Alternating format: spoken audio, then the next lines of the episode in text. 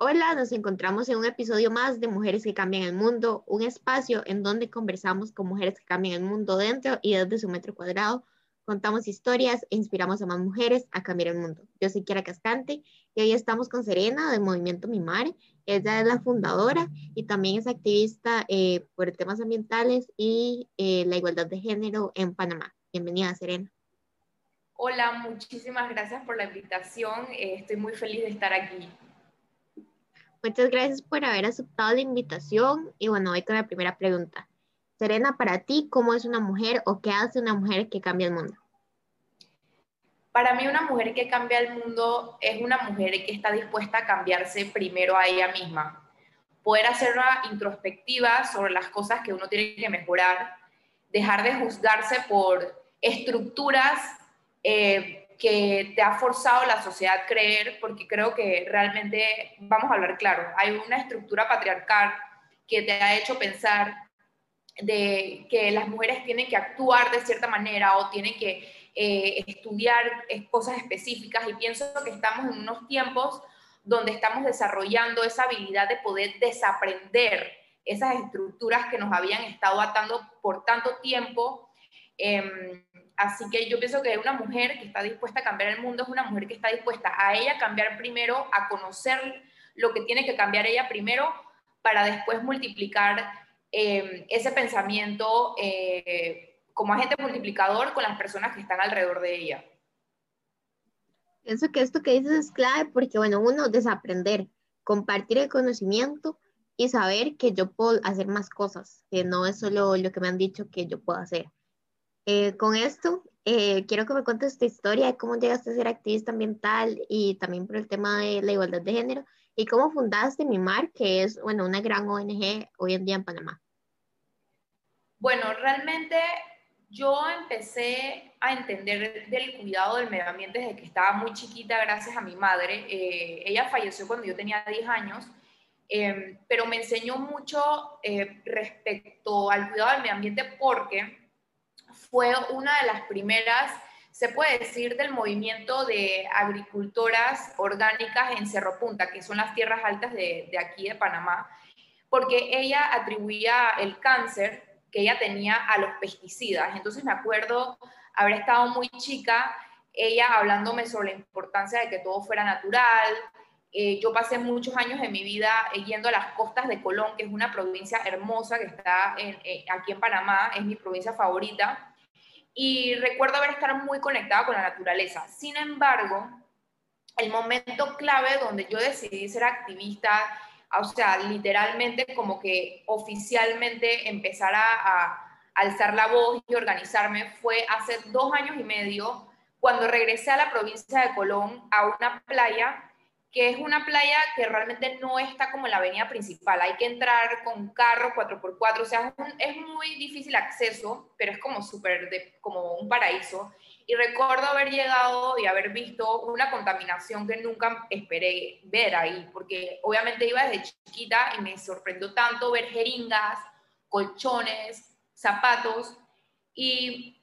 me sorprendió tanto y recuerdo como que me deprimí como en ese momento, o sea, literalmente, y yo veía que mis dos amigas que habían ido estaban como si nada, o sea, se metieron al agua y yo en mi cabeza dije, wow, si ellas se metieron así como si nada, tiene que haber un montón de otras personas que no se sienten indignación sobre esto. Y yo en ese momento como que realmente hice una introspectiva sobre si yo quería como que ignorar el hecho de lo que estaba viendo o si podía hacer algo para cambiarlo.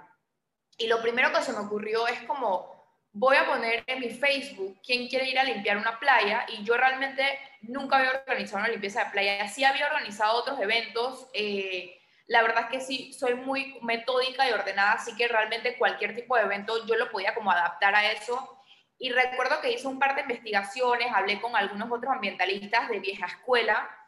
y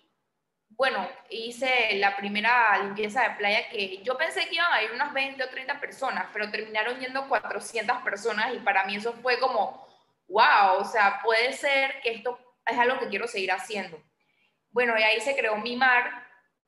eh, hicimos el logo, eh, recuerdo que éramos dos o tres personas, o sea, literalmente éramos muy poquitos, me acuerdo que se fueron comuniendo más personas, nos regalaron eh, la página web, nos, siempre llegaba una persona súper increíble como aportarle al movimiento. En ese momento éramos movimiento, oficialmente ya somos fundación desde el año pasado, y em, después me di cuenta que no podía quedarme solamente en las limpiezas de playa, quería como que alzar la voz por problemas ambientales que literalmente estaban afectando a mi país, pero yo tenía como que estudiar un poco más de lo que estaba pasando, entonces empecé a ingresar más en el tema, eh, iba a las manifestaciones, armé, armé también manifestaciones, eh, pedíamos información sobre el, eh, en, en qué etapa estaban como si estaban haciendo algún tipo de proyecto que incumplía con los estudios de impacto ambiental, queríamos como la información de qué es lo que estaba pasando, porque muchas veces aquí en Panamá, a pesar de que hay leyes eh, que protegen el medio ambiente, no hay una buena fiscalización. Entonces pienso que en ese momento como que fue como el momento que empecé a ser activista ambiental y poco a poco las personas, pienso que también porque yo soy súper intensa, como que estoy metida en todo, las personas como que, ah, bueno, es que ella es activista ambiental, entonces ya, o sea, es como, ya es como parte de mí. Creo que ese fue como mi comienzo, pero todos los días aprendo algo nuevo y todos los días me doy cuenta que hay personas alrededor del mundo que me inspiran y es como que, wow, esa persona está haciendo esto, como que yo quiero como que poder llegar a ese, a ese nivel, pues. Así que así, esa fue la historia de cómo comencé. Qué bueno esto que dices de decidir hacer algo por ese problema que estaba viendo. Se me unieron muchas más personas de las que pensaba se ha ido ampliando, ampliando y ahora son una ONG y de que te inspiras de ver otros ejemplos de personas que hacen algo similar o hacen algo un poco más grande o algo diferente y que sigues aprendiendo cada día. Eh, con esto, Seré, me gustaría saber qué mujer te ha inspirado a lo largo de, este trayecto y qué retos has tenido que superar o qué eh, metas se han planteado o cambiado dentro del proceso. Yo pienso que hay tantas mujeres que me inspiran que si tuviera que hacer una lista o escoger a una específicamente fuera muy difícil, porque pienso que todas las mujeres somos únicas y todas las mujeres, por lo menos a las que yo admiro, eh, han pasado por procesos eh, difíciles y de resiliencia. Pero tendría que decir que una de las que más me ha inspirado últimamente es la activista Berta Cáceres, que lastimosamente fue asesinada hace un par de años atrás. Berta Cáceres no solamente luchaba por, obviamente, como por, por la naturaleza, como hacemos algunos, porque algunos estamos en diferentes posiciones, o sea, no, no todo el mundo está en una posición privilegiada para conectarse al Internet o tener una computadora, o sea, estamos hablando de personas que se dedican al activismo ambiental porque están protegiendo sus hogares están protegiendo sus comunidades y los recursos naturales que si les faltan a ellos, literalmente eh, van a fallecer. Berta Cáceres es de Honduras, ella estaba luchando contra las hidroeléctricas, luchó contra unas personas de peso del mismo gobierno y resulta que personas del mismo gobierno la asesinaron. Hace un par de, semanas, de meses salió el resultado de alrededor de siete personas que estuvieron parte como del, del complot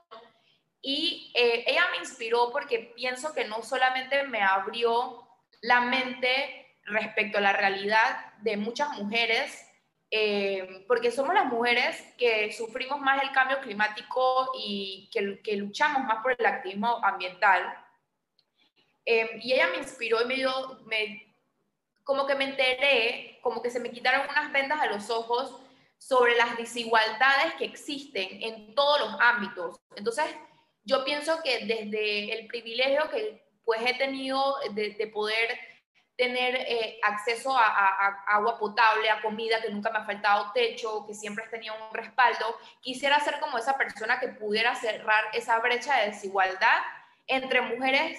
eh, que están luchando por sus vidas y mujeres que obviamente están alzando la voz, pero desde otro, desde otro nivel. Entonces, como que pienso que somos nosotras las que tenemos que apoyar a estas otras mujeres. Entonces creo que Berta Cáceres, sería como una de mis inspiraciones de últimamente.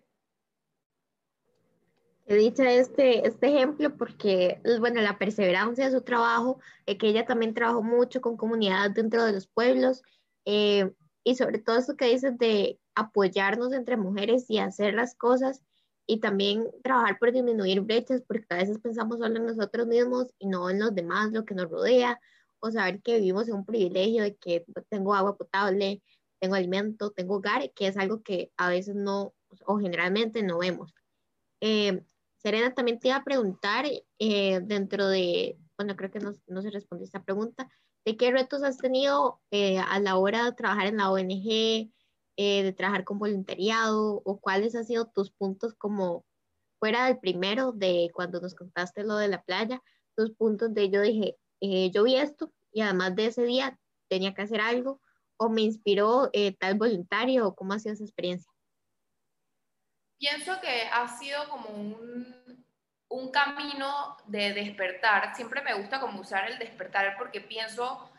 que por muchos años estuve como una burbuja eh, que a pesar de que estuve muy consciente respecto a la naturaleza y el cuidado del medio ambiente, estaba muy alejada sobre las desigualdades que, que existen entre las personas porque no puede haber justicia ambiental si no hay justicia social, o sea, está ligado de la mano. Eh, y pienso que una de las cosas que más me ha sorprendido eh, haciendo voluntariado y trabajando en las comunidades es la falta de conciencia que tienen muchas otras personas pudientes y de poder que simplemente no saben cómo que conectar con eh, la falta de oportunidades que ha tenido otras personas. O sea, las personas piensan de que, ah, no, es que ser pobre es una opción. Y cuando tú en realidad estudias y te das cuenta que eso no es una realidad, sino que hay una falta de oportunidades que viene desde el fondo, de la raíz del problema, o sea, desde los, de las mismas instituciones, del gobierno, de la corrupción, te das cuenta que hay un trabajo tan macro que hacer que simplemente no puedes, no puedes hacerlo sola, tienes que seguir haciendo como uniones con comunidades, con profesores, con líderes comunitarios, con todas las personas que quieren ayudar, que no siempre son personas que, que escolarmente, o sea, no, no, hay personas que nunca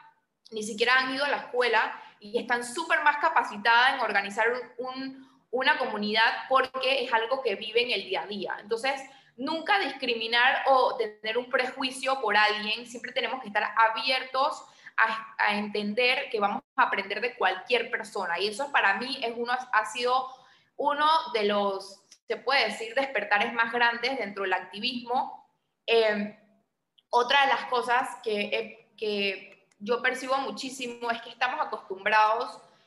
a echarle la culpa al consumidor. Es que no, es que vamos a dejar de usar plástico y como que todo el mundo tira la basura, pero si nos vamos a la raíz del problema, que es algo que realmente muchos no quieren hablar y queda como en una conversación cosmética, nosotros tenemos que entender que las industrias, que son las que tienen el poder, las industrias por ejemplo, de la carne o la industria de los textiles o la industria que produce los productos que nosotros compramos, que son los que realmente tienen el poder económico para hacer los cambios,